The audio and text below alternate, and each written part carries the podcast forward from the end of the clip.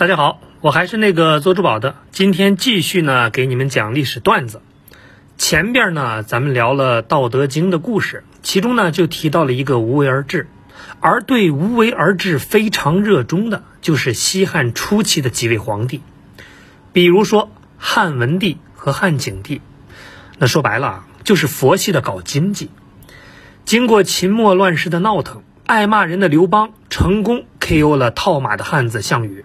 那建立了西汉，刘邦呢就是汉高祖，可同样身为皇帝，和前边秦始皇比起来，除去还算丰富的后宫生活，那在其他方面呢，他很憋屈。原因很简单，因为西汉太穷了。怎么说呢？据说刘邦有一次打算出门，连四匹颜色相同的马都凑不齐，可以说呢是非常没有排面。你想，皇帝都这么惨。老百姓还用说吗？刘邦呢，很想打一场脱贫攻坚战，但是呢，没上手就挂了，留下儿子汉惠帝和媳妇吕后继续努力。不过吕后的精力都在对付刘家的男人们，和家庭矛盾比，经济矛盾不算事儿。那这段时间倒也不是啥都没做，开始流行一套学说，叫黄老之学，提倡无为而治，休养生息，说普通话就是。都别折腾了，哪儿凉快哪儿待着去。那这种看上去偷懒的行为呢，却产生了躺赢的效果。尤其是后边汉文帝和汉景帝，充分发挥了他的精髓。于是呢，就有了西汉第一个盛世——文景之治。这个无为而治呢，也不是代表什么都不干。那咱们说深一点，老百姓手里有粮食呢，心里就不慌。所以呢，脱贫致富第一步就是在土地上做文章。但是土地有限。之前呢，大秦靠抢人头、立军功，后来呢，又是修长城，又是挖皇陵，再加上各地起义，结果呢，西汉初期那是土地剩了一大堆，人呢没活着几个。那为了拉起 GDP，用好剩下不多的劳动力，每一个老百姓都分到了土地，这个呢就叫明田制。有了地，吃饭问题呢就好解决了。不光如此，还有温馨体贴的减税大礼包。历史上呢，种地是要交田税的。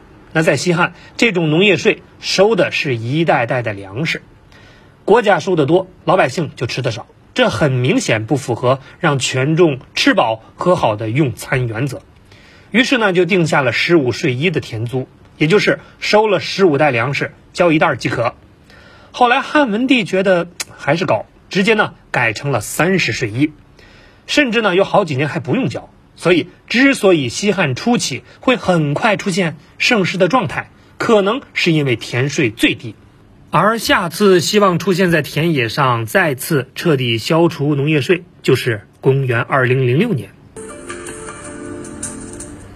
二零零五年十二月二十九日下午十五时零四分，参加第十届全国人民代表大会常务委员会第十九次会议的代表。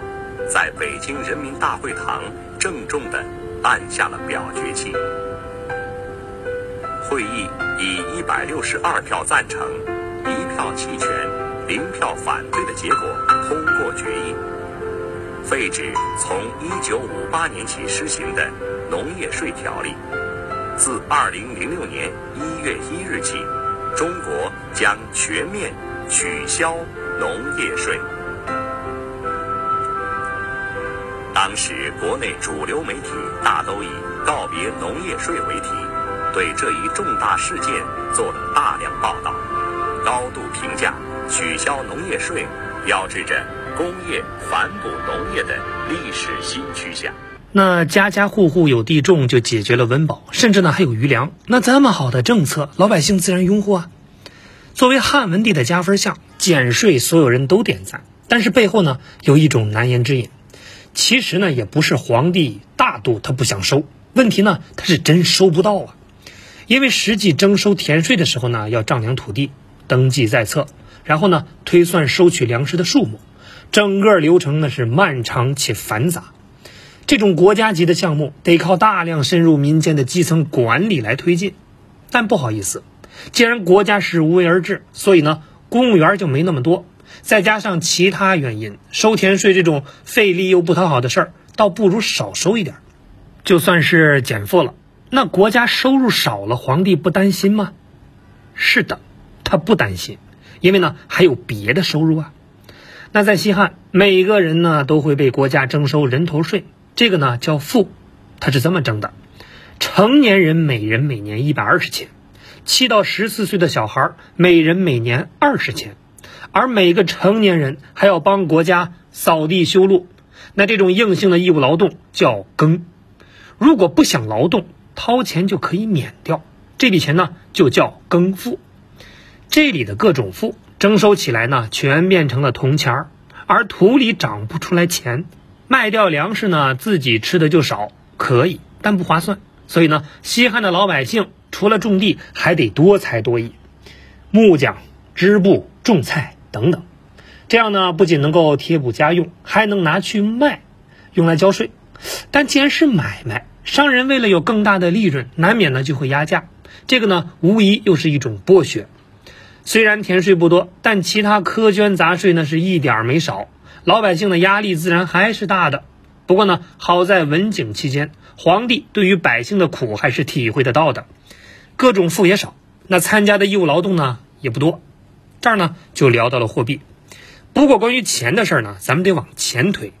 话说秦始皇统一货币，可刚造出秦半两没几天，秦朝呢就没了。耐之物人生最痛苦的事情，你知道是什么吗？嗯，人死了，钱没花了。那这么惨的事儿，算是便宜后边捡漏的。所以说呢，听节目的，对，就是你戴眼镜的那个，你老留着钱干嘛？你就不能给媳妇买个手镯，配个坠儿吗？一天天的。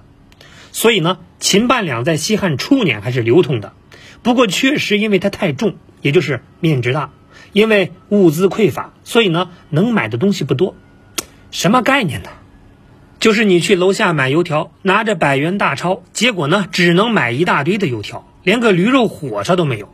为了让老百姓用着方便，平常呢更好的做买卖，于是呢就新造了铜币投入市场。秦半两呢就不用了。这个呢本来是好事儿，但是呢造假币的来了，可以说呢是道高一尺，魔高一尺二。能工巧匠们发现，给国家的真钱做点瘦身运动。然后呢，再稍微整理一下，假币就出来了。而且更加魔幻的是，大家身上都带着假币，用起来那是格外顺手，还理直气壮。这个意外的遭遇让民间造币业沸腾了，竟然，假币呢也是越造越假。最夸张的是，只剩了外边一层薄薄的金属圈儿。没少钱呐！买早点的看这一块钱，眼泪下来了。大姐。嗯，那是假的呀！是啊，对呀，啊，是假的，哦，还是假的怎么着？你这要是印的都对得起我，你这是铅笔画的，对的。那这种假钱呢，也被老百姓称为是假钱。那大量的假币让西汉出现了严重的通货膨胀，而真币只要投入市场，出来的就是假币。实在想不出来办法的汉文帝出大招了：你们不是造假币吗？行，你们就来，有能耐你就造，我接盘。意外吗？别的皇帝招安招的都是人，他招的呢是假币。那在汉文帝的默认下，各家铜币那是纷纷转正，开始直面残酷的市场竞争。最后呢，竟然胜出了两家，一个是邓通的邓氏造币厂，一个呢是吴王刘濞的吴国铜矿。就因为他俩钱造的数量大，品质好，质量有保障，受人欢迎。所以呢，也成了货币界的主流。但仔细看就能发现，这两家呢是典型的国字号企业。所以汉文帝看上去是放弃治疗，却歪打正着的让假币越来越少。所以呢，有时候放弃未必不是一件更好的选择。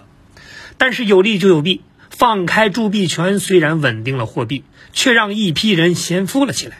特别呢是吴王刘濞，所谓钱壮怂人胆。男人有钱就变坏，刘濞呢，居然动起了当皇帝的心思，暗地里是招兵买马。等汉文帝一死，就联合几个诸侯王起来造反，这就是著名的七国之乱。好在汉景帝采用名将周亚夫的策略，平定了七国之乱，继续文景之治。历时三个月的七国之乱被平定，随之，汉景帝刘启以承办参与叛乱的诸侯为由，对国内多数刘姓诸侯进行了严厉的制裁。楚王刘戊兵败身死，吴王刘濞逃亡。参与叛乱的胶西王刘昂、赵王刘随、济南王刘辟光、淄川王刘贤、胶东王刘雄渠，以及齐王刘将羽也相继自杀。至此，国中诸侯势压中央、尾大不掉的局面得到了彻底改变。那经过这次教训呢，汉景帝重新把铸币权又抓到了自己手里。一句话，谁敢造假币就收拾谁。那经过文景之治，老百姓的生活水平呢是大幅度的提高，而且呢爷儿俩还非常节俭，不泡妹子，不修宫殿，过着低碳环保的生活。国库里的粮食多的简直都已经开始腐烂，穿钱的绳子甚至都断了，铜钱撒在地上呢，简直都数不过来。那西汉到了汉景帝，是终于摆脱了贫穷，这么大笔财富作为遗产就留给儿子吧。